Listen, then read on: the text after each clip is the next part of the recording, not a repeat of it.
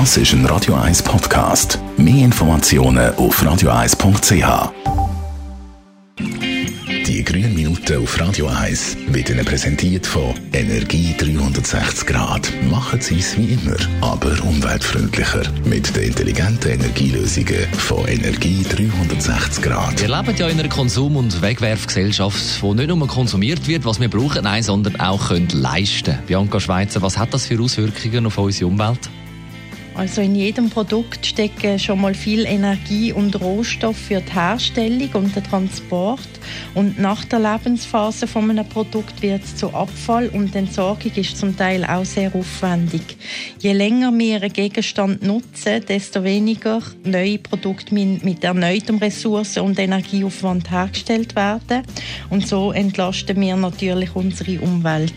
Das heißt, wenn etwas kaputt geht, dann das nicht gerade wegwerfen, und ersetzen durch ein neues Produkt, sondern zuerst abklären, ob man es reparieren kann. Ich an, du hast ein paar gute Tipps zum ähm, Flicken von kaputten Gegenständen. Ja, es gibt sehr viele Sachen, die man praktisch kostenlos selber können reparieren Und kann auch das Internet eine gute Hilfe sein, denn man findet zu fast allem irgendeine Anleitung oder sogar ein Film, wo man kann schauen kann, wie etwas repariert werden kann.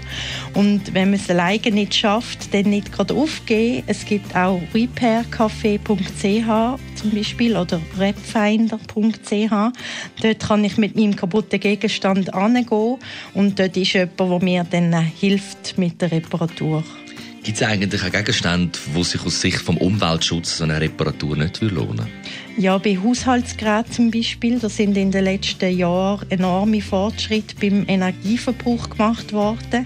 Es kann also von der Umweltbilanz her besser sein, zum Beispiel einen ganz alten Kühlschrank durch einen neuen zu ersetzen mit der aktuell besten Energieeffizienzklasse einfach. Und wichtig ist auch, dass die Elektrogeräte fachgerecht entsorgt werden, also bei der Verkaufsstelle zurückbringen weil in Elektrogeräten sind sehr viel wertvolle und oft seltene Rohstoffe drin enthalten. Und ob sich aus Umweltsicht und auch finanziell gesehen äh, es lohnt, ein Elektrogerät zu reparieren oder lieber neu zu kaufen, das findest du zum Beispiel auch im Internet raus auf energieschweiz.ch. Die grünen Minuten auf Radio 1.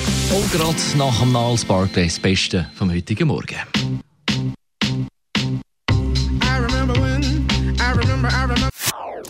Das ist ein Radio 1 Podcast. Mehr Informationen auf radio1.ch.